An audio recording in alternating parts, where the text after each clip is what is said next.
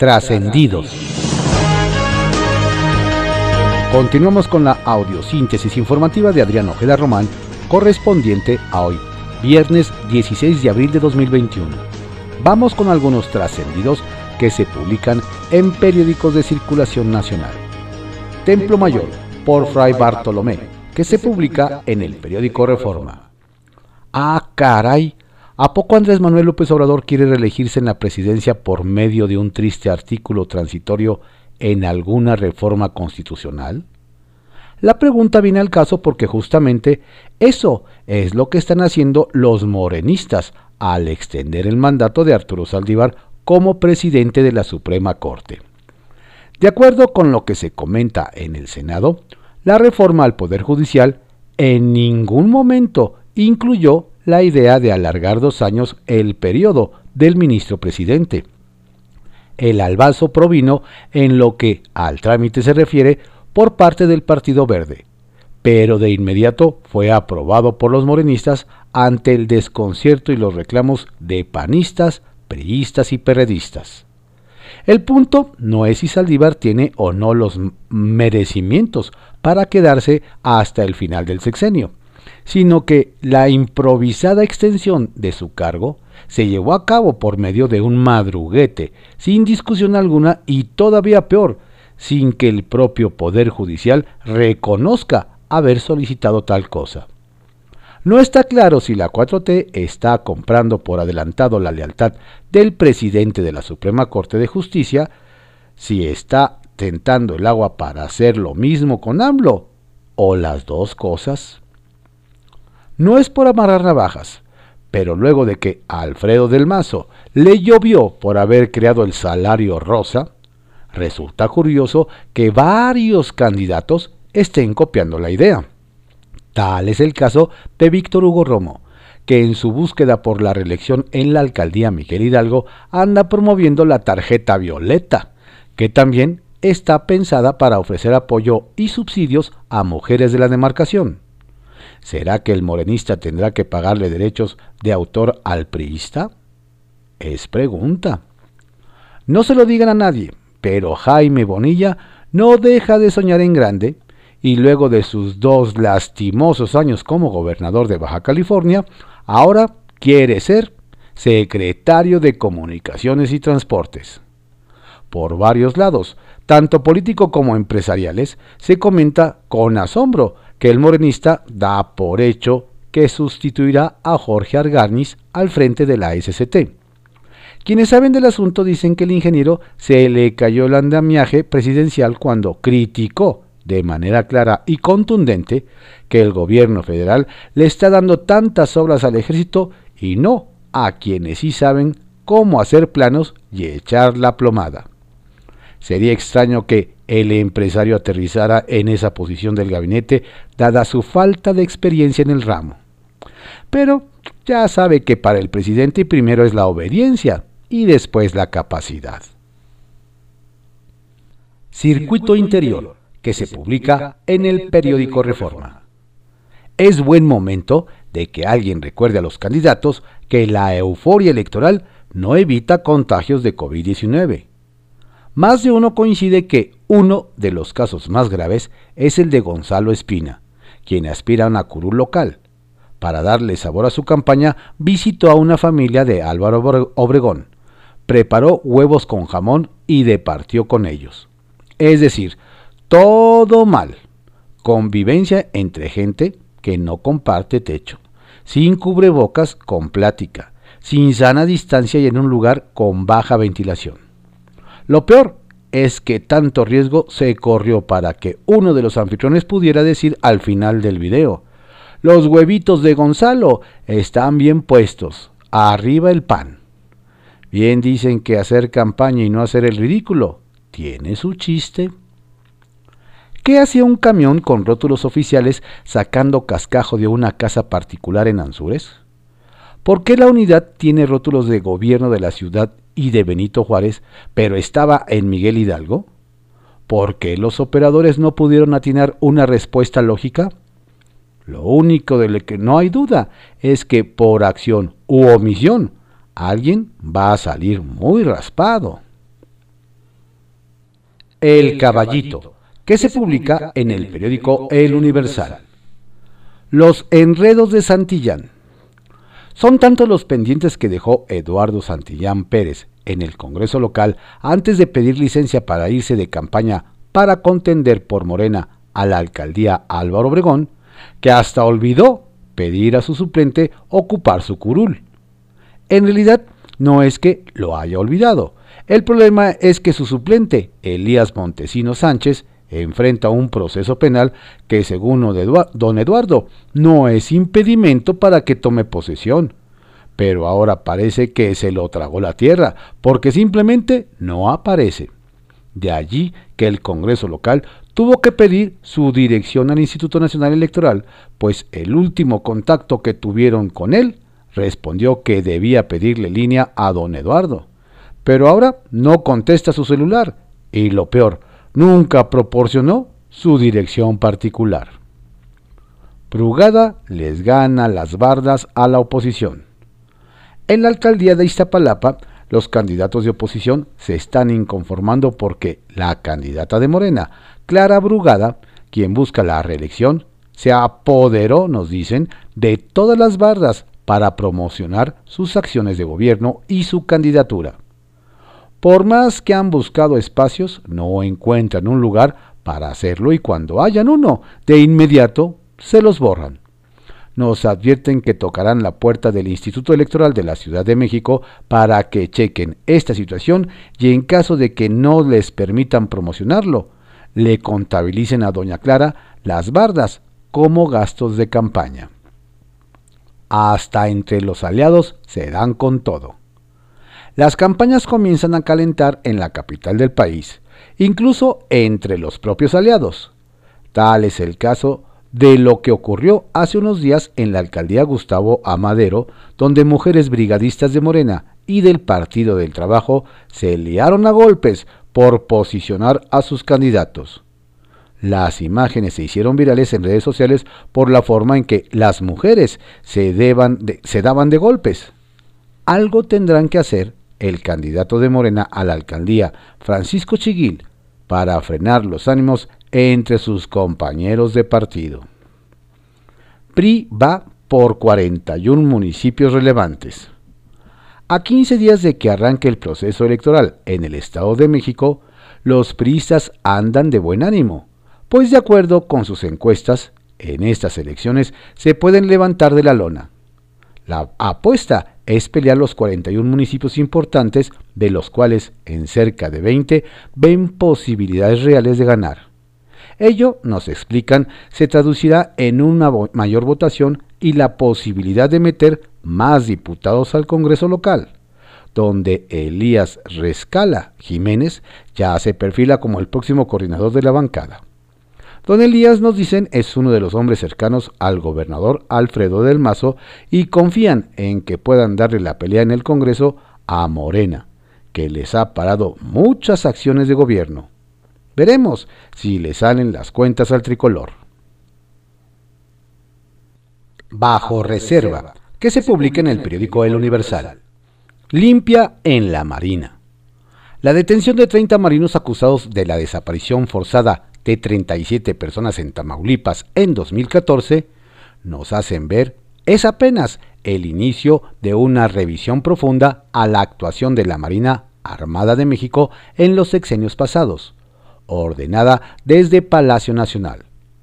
Nos comentan que se han comenzado a desempolvar los expedientes de las intervenciones de la dependencia, ahora a cargo del almirante José Rafael Ojeda Durán.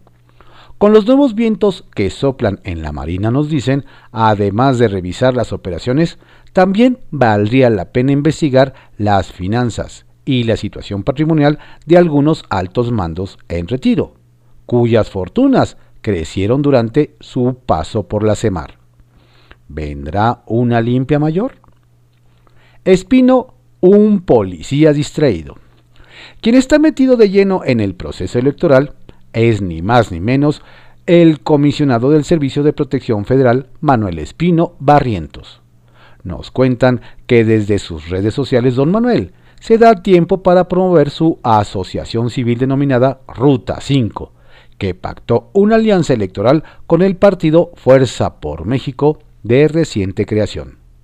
Además, nos hacen ver que don Manuel también ocupa parte de su agenda para defender a los funcionarios de la Cuarta Transformación y criticar a la oposición. No hay nada más peligroso, nos aseguran, que un policía distraído. Y ahora, choques internos en el INE. Como si el Instituto Nacional Electoral no tuviera suficiente con la metralla que le lanzan desde Palacio Nacional, al interior también hay algo de fuego entre consejeras y consejeros. El pasado martes, en la sesión del Consejo General del INE, mientras se discutió el asunto de Félix Salgado Macedonio, la consejera Adriana Favela aseguró que otros partidos también omitieron presentar informes de gastos de precampaña, señalamiento que fue rechazado por los representantes de los partidos de oposición en esa misma sesión.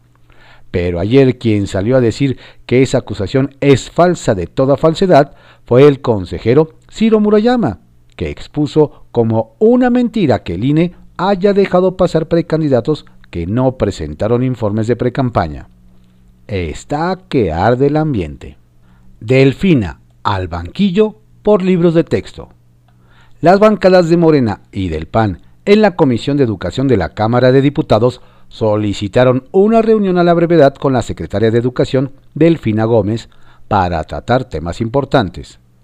Nos adelantan que, sobre todo, a Blanqueazul le interesa que les explique el rediseño de los libros de texto gratuito de primaria y la carga política que se aceptó, cuentan estos libros. De manera paralela también quieren conocer detalles de la elaboración de los planes de estudios y saber qué es la estrategia para el regreso a clases. Sin embargo, la presidenta de este órgano legislativo les dijo que van a tener que esperar un poco, pues la próxima semana inicia la vacunación para los docentes, lo que tendrá toda la atención de la funcionaria federal. ¿Será eso o que la ley mordaza impuesta a los creadores de los libros también incluye a doña Delfina? Kiosco, que se publica en el periódico El Universal. Gastos y campaña.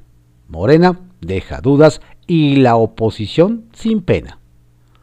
Ahora que está fuerte la fiscalización de las campañas, nos cuentan que en Baja California Sur se desató polémica, pues hace unos días se reveló que el abanderado de Morena PT a la gubernatura, Víctor Castro, no había registrado los gastos del arranque de campaña, lo que le valió descalificaciones de quienes acusaron opacidad y, básicamente, lo obligaron a justificarse, diciendo que todo fue un error de su equipo. Sin embargo, nos dicen, más de una ceja se levantó cuando, ante el INE, el morenista reportó que en nueve días había gastado 69 mil pesos, cifra que sus detractores consideraron baja, contemplando su maquinaria de promoción y, por si fuera poco, añaden, a los opositores también les tocó, pues los mismos días Francisco Pelayo, PAN, PRI, PRD, reportó gastos por más de 2.5 millones de pesos. Ni a quién irle. Sobre la histórica alcaldesa. Nos dicen que el Cabildo de Guadalajara quedó mal parado con el relajo que armó con la llegada de Bárbara Trigueros al ayuntamiento como la primer mujer en gobernar la capital de Jalisco, luego de que el edil con licencia Ismael del Toro de MC pidiera licencia para buscar la reelección. El tema nos apuntan es que una vez que don Ismael se bajó de la contienda por motivos personales y extendió su periodo de licencia para seguir atendiendo asuntos familiares, a doña Bárbara le dieron las gracias para nombrar en su lugar al regidor Fabián Martínez como nuevo alcalde. De la paridad simulada, las Juanitas y otros males. En Chiapas reportan alza de candidatos falsos. En Chiapas nos narran los partidos han sido contagiados, pero no de COVID-19, sino de las trampas que ya hicieron los legisladores federales Roberto Rubio del Partido Verde y Humberto Pedrero de Morena, quienes otra vez se hacen pasar por indígenas para reelegirse en el Congreso de la Unión. Lo anterior, nos indican, ocurre ahora con la exdiputada local del PAN, Fabiola Ricci Diestel, quien consiguió documentos para simular que representa un distrito con presencia de grupos originarios y que pertenece a ellos para llegar al Congreso local, tema que llegó al propio órgano electoral local, donde hay molestia, pues aunque tiraron la candidatura de la prista María Soledad Sandoval, que también se hizo pasar por indígena, se les coló doña Fabiola. Ups. Suspirante presume sin certeza. Quien está jugando con fuego, nos afirman, es Luis Fernando Salazar, el todavía no aspirante a la alcaldía de Torreón, Coahuila, por parte de Morena. Pues mientras el Tribunal Electoral del Poder Judicial de la Federación aún no define su futuro sobre la procedencia o no de su registro como candidato, el expanista está dando entrevistas por todos lados, haciéndose notar como ciudadano diputado federal con licencia, o la denominación que más usa, vocero de Morena. Pero eso sí, con la única coincidencia de que en todo momento habla de su situación política y de las necesidades de la ciudad. Al parecer nos dicen, don Luis, ya anda como quien se acaba el vino antes de comenzar la fiesta. Trascendió, que se publica en el periódico Milenio trascendió que muchos senadores se llaman a sorpresa por algunos temas que se discuten en el Pleno de último momento, como la ampliación por dos años del periodo del presidente de la Corte Arturo Saldívar. Pero durante las sesiones a distancia se observa a varios de la mayoría, aliados y oposición, distraídos, cuidando hijos, conduciendo autos y atendiendo asuntos personales con el teléfono en mano. Por cierto, el coordinador de Morena, Ricardo Monreal, dijo que platicará con su homólogo en diputados, Ignacio Mier, para ver si es necesario modificar el artículo transitorio de la discordia. Trascendió que desde la oposición se preguntan a propósito de la propuesta de Jesús Seade como nuevo representante diplomático en China, si ya renunció a la nacionalidad libanesa que aseguran tiene, aunque nació aquí debido a que el artículo 20 de la Ley del Servicio Exterior Mexicano establece que para ser embajador o cónsul general se requiere ser mexicano por nacimiento y no tener otra nacionalidad. Y añade, a los que otro Estado considere sus nacionales deberán presentar el certificado de nacionalidad mexicano y el documento de renuncia de la otra. Trascendió que en otro caso de papelitos en regla, en el PAN de Morelos se preguntan cómo le hizo el candidato de la coalición PES Morena y Nueva Alianza a la alcaldía de Cuernavaca, Jorge Argüelles Victorero, para acreditar que es originario de Chamilpa y que ahí radica desde hace 10 años cuando nadie lo conoce en el lugar, que puede ser lo de menos. Pero hay otro detalle.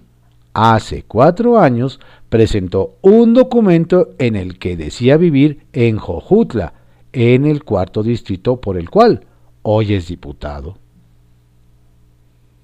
Redes de Poder, que se publica en el periódico Reporte Índigo. Golpeteo en Morena. La tensión por la cancelación por parte del INE de la candidatura de Félix Salgado Macedonio también está aumentando el golpeteo interno en Morena. Quien se subió al ring fue el diputado federal guerrerense Rubén Cayetano García, quien responsabilizó al presidente nacional del partido, Mario Delgado, por la cancelación de la candidatura debido a presuntamente apoyar la designación de cuatro nuevos consejeros electorales en 2020, cuando era líder de la bancada guinda en Morena en San Lázaro. Este fuego amigo llega precisamente cuando circulan versiones de que la dirigencia podría dejar de apoyar la ruta que pretende tomar el aspirante guerrerense. Atentos. Se desfonda el PAN en Miguel Hidalgo. El panismo de la alcaldía Miguel Hidalgo continúa desdibujándose de cara a las elecciones del próximo 6 de junio.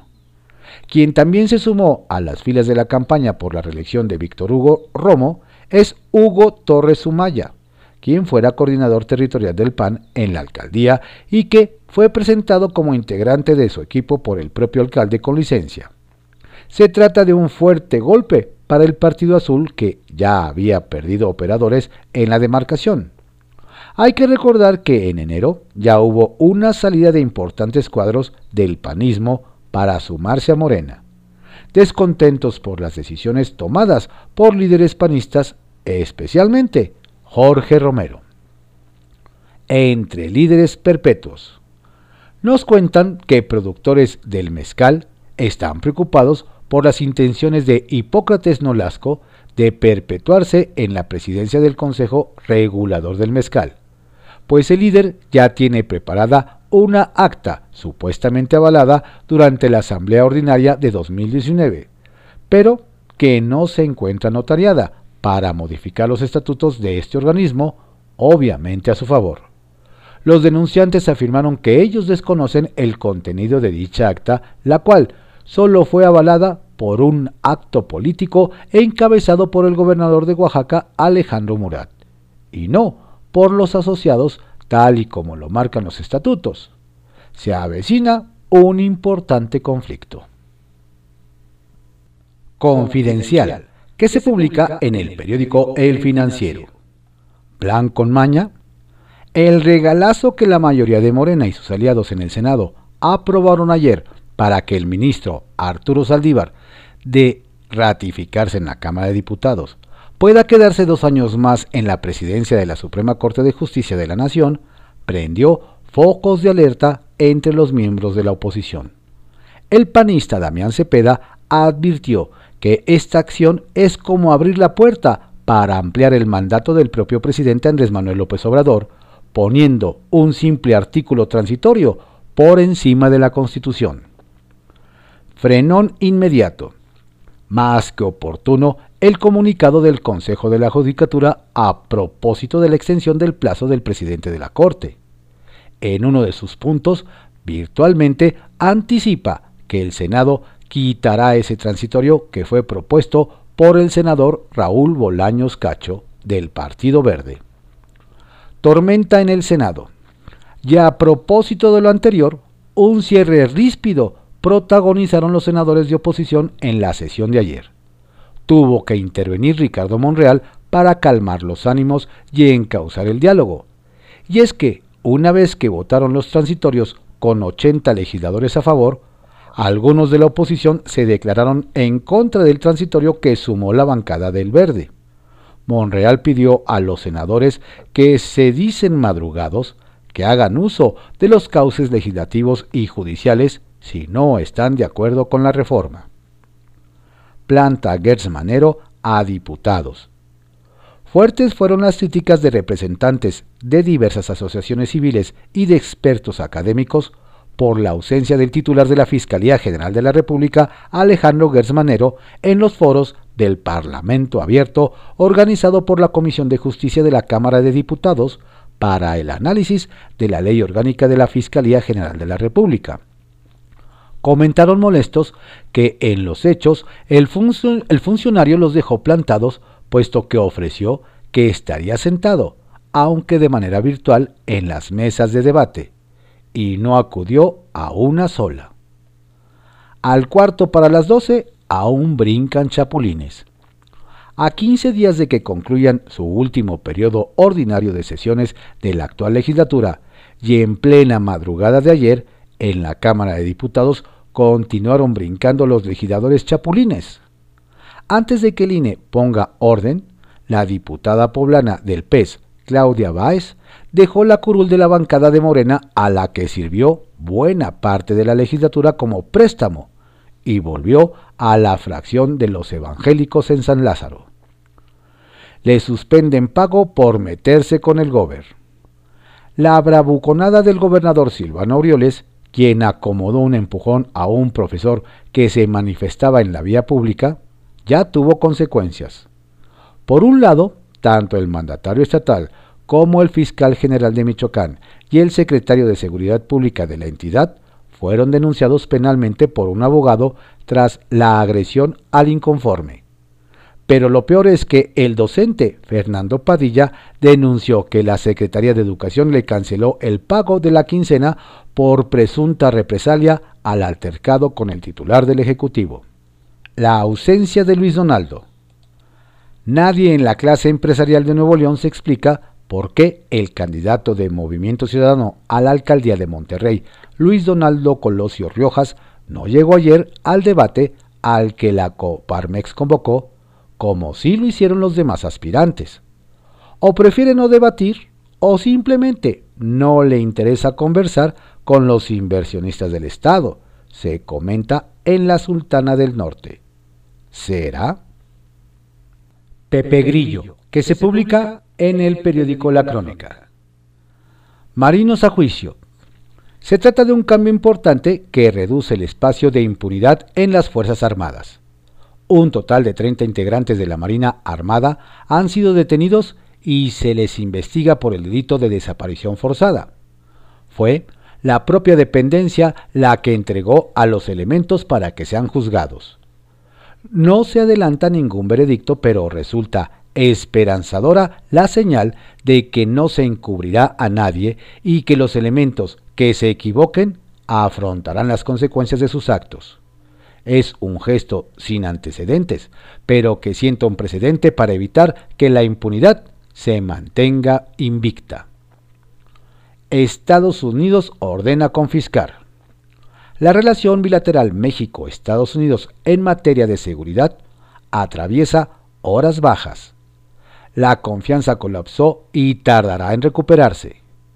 No hace mucho llegaron de allá los nombres, apellidos y apodos de los jefes del cártel Jalisco Nueva Generación involucrados en los atentados contra García Harfuch y el que le costó la vida a Aristóteles Sandoval. Ayer la DEA logró que un juez ordenara la confiscación en México de cinco propiedades de Rafael Caro Quintero, proporciona dirección e imagen de los inmuebles. ¿Puede ordenarnos un juez norteamericano qué hacer? ¿Compartieron esa información con autoridades mexicanas antes de difundirla? Un dato más, las casas están en Guadalajara y Caro trabaja para el cártel de Sinaloa. Ahora la gente del Mencho ya sabe dónde rastrear a Caro Quintero, con quien la DEA tiene muchas cuentas pendientes. La 4T contra mineras extranjeras. Una empresa minera de capital coreano opera un yacimiento de cobre y sus derivados en Mulegé, Baja California Sur emprendió hace semanas los trámites para obtener un permiso para extender su área de operación. El trámite de pronto se paró en seco porque de Palacio Nacional llegó la instrucción de que no se de no expedir más permisos para mineras foráneas. Desde luego, los directivos de la mina El Boleo se sorprendieron, pero el alcalde de la localidad, Felipe Prado, de plano se alarmó. Suspender el proyecto supone que la localidad de Santa Rosalía, que tiene 10.000 habitantes, se quede sin 3.000 empleos directos e indirectos, además de que los directivos amagan con cerrar e irse. La demanda es que la negativa se reconsidere ante la posibilidad inminente de perder fuentes de trabajo. Miquel autoriza. Los equipos del fútbol de la Primera División Mexicana la Liga MX, ya tienen permiso de la federación que preside Miquel Arriola para irse a vacunar contra el COVID al extranjero. Es una decisión controvertida, aunque se sabe que el equipo Monterrey ya se vacunó en la ciudad de Dallas, Texas. Lo que se dice en la capital de Nuevo León es que el ejemplo de los jugadores ya está siendo emulado por docenas de hombres y mujeres jóvenes que no están dispuestos a aguardar su turno en México, y tienen los medios para salir del país y vacunarse en el extranjero. Como los jugadores de los diferentes equipos son populares y apreciados, pueden darse una desbandada. Costo político. Los gobernadores no están dispuestos a asumir el costo político de la decisión presidencial de no vacunar a médicos y enfermeras de hospitales privados. Es una medida impopular de la que se quiere apartar. El mandatario de Nuevo León, Jaime Rodríguez, ya aclaró ante sus ciudadanos que a él ni lo vean. No es decisión suya sino de AMLO. Otros gobernadores harán pronto el mismo deslinde. Sacapuntas, que se publica en el periódico El Heraldo de México. Primeros hallazgos.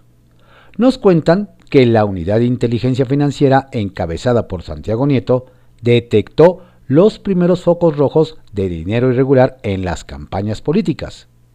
Tiene 86 reportes de operaciones financieras sospechosas, 14 de ellas de alto riesgo, realizadas durante las precampañas. Hay 79 personas involucradas y las investigaciones siguen su curso. Apuestan por el diálogo. Nos hacen ver que la reelección de Carlos Salazar Lomelín como presidente del Consejo Coordinador Empresarial es la victoria de quienes apuestan al diálogo con el Ejecutivo y no un enfrentamiento directo. Una parte del gremio buscaba relevarlo para poner a alguno con ánimo de choque, pero la balanza se inclinó por mantener al frente otro año. Celebran transparencia. Festejaron la jefa de gobierno Claudia Sheinbaum y el Instituto de Transparencia de la Ciudad de México los 15 años de este organismo, al participar en un evento virtual con, con los comisionados, el presidente de la Info CDMX, Julio César Bonilla, reconoció y celebró la apertura de su gobierno para la rendición de cuentas y sobre todo su compromiso para seguir avanzando en la materia. Fracasa COVAX. Es un hecho que el mecanismo COVAX para distribuir vacunas contra el COVID-19 resultó un rotundo fracaso. De acuerdo con el canciller Marcelo Ebrard, apenas ha logrado repartir en el mundo 5% de los fármacos. Y eso que el G7 le ha invertido 7.500 millones de dólares y Estados Unidos 4.000 millones, sin contar con lo aportado por el resto de los países. El futuro del INE. Nos dicen que el INE presidido por Lorenzo Córdoba también se juega su futuro en la elección del 6 de junio. En los pasillos del órgano electoral dan por hecho que un triunfo de Morena y sus aliados significaría una transformación radical de, de la institución, pero aceptan que una reforma de ese calibre es válida por lo que tampoco se rasgan las vestiduras. Estos fueron algunos trascendidos que se publican en periódicos de circulación nacional en la audiosíntesis informativa de Adrián Ojeda Román, correspondiente a hoy, viernes 16 de abril de 2021. Tenga usted un excelente día, un estupendo fin de semana. Por favor, no baje la guardia.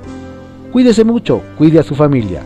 La pandemia sigue. Tengo en una libreta tantas canciones, tiene tu nombre y tengo razones para buscarte y volverte a hablar. Dice en esa libreta sin más razones, la hora y la fecha y dos corazones y dice calle San Sebastián. Y si tengo que escoger, me quedo, me quedo contigo. Y si yo vuelvo a San Juan Contigo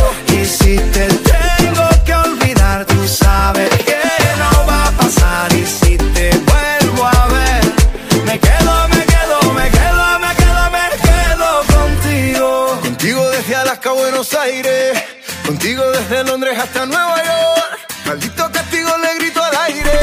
Si yo sé que contigo siempre estoy mejor. Tengo en mi libreta esa canción boricua.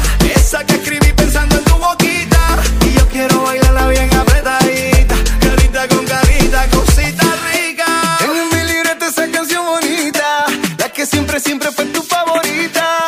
La que siempre, siempre mueve tu boquita. Y si tengo que escoger,